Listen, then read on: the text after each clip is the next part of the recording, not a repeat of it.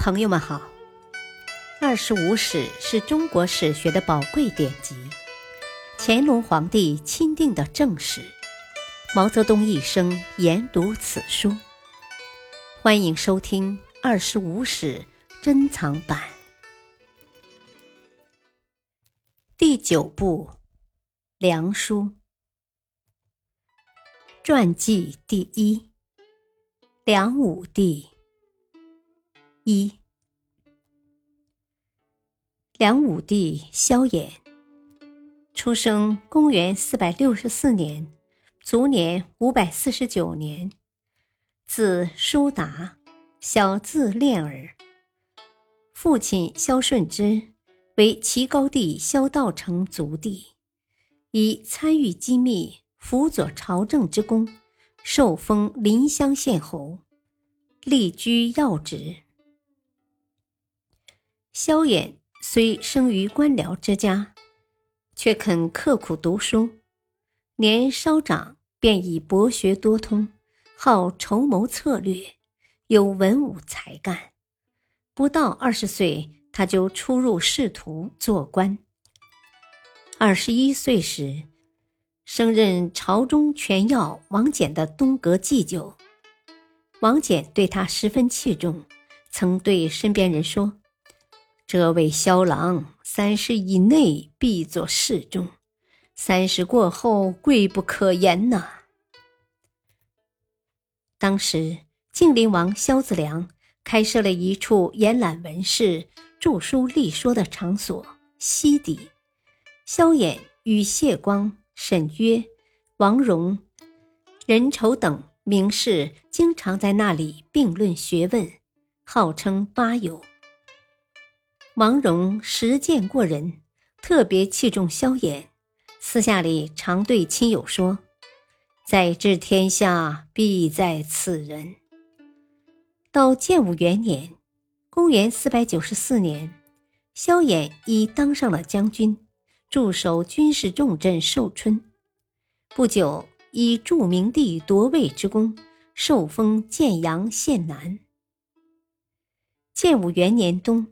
北魏大举攻齐，一年初，明帝以萧衍为冠军将军，率师拒魏，并解益阳之围。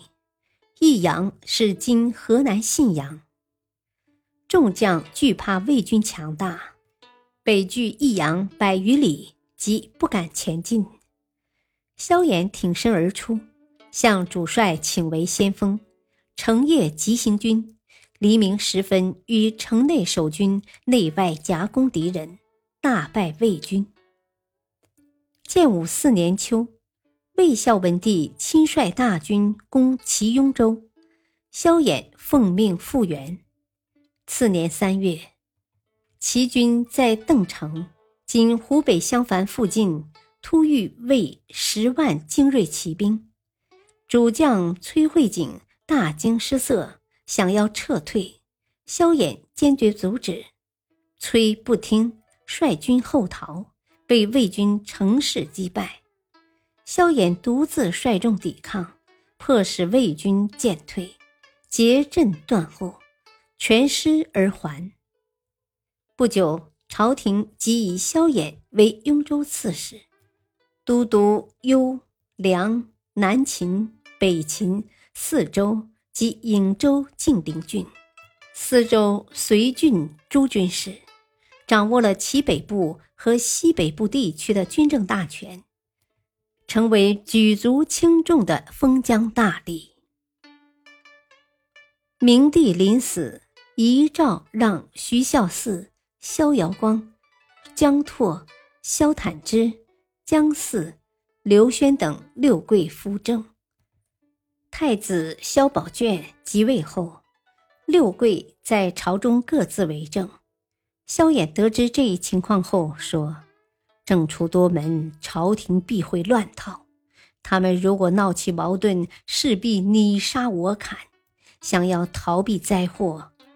当今只有我雍州这块地方了。”他把自己的想法派人告诉在颍州的大哥萧绎。叫他有所准备。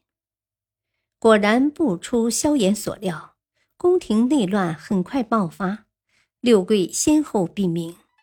永元二年（公元五百年）三月，平西将军崔慧景率军攻入建康，萧绎闻讯，从豫州领军诸讨，崔慧景兵败，为余人所斩。萧衍派人再告七兄。诛灭乱贼，则有不赏之功；当民军贤主尚且难立，何况乱朝？于今之计，灭崔后，入宫除去昏君，此为上策。若怕担当弑君罪名，则仍率兵出镇外藩，也可威震中外。此为中策。放弃兵权，空受爵位。这是下策，为必死之徒。萧绎没有听从他的劝告，出任尚书令，四个月后被诛杀。萧绎死讯传来，萧衍连夜与心腹密谋定策。十一月，萧衍拥南康王萧宝融举兵反齐。次年三月，萧宝融称帝于江陵，彭元忠心。是为何帝，何帝以萧衍为征东大将军，领军顺流而下。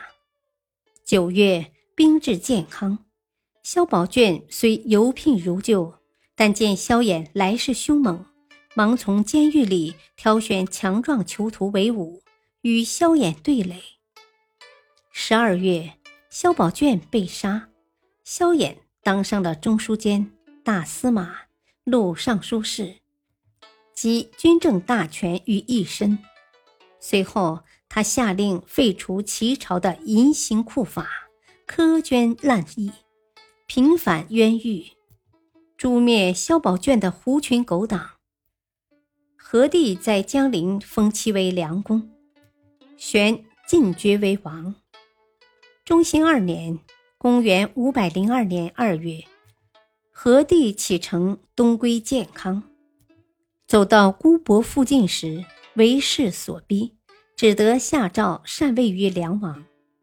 四月，萧衍称帝，改国号为梁，建元天监，是为武帝。感谢收听，下期播讲二，敬请收听，再会。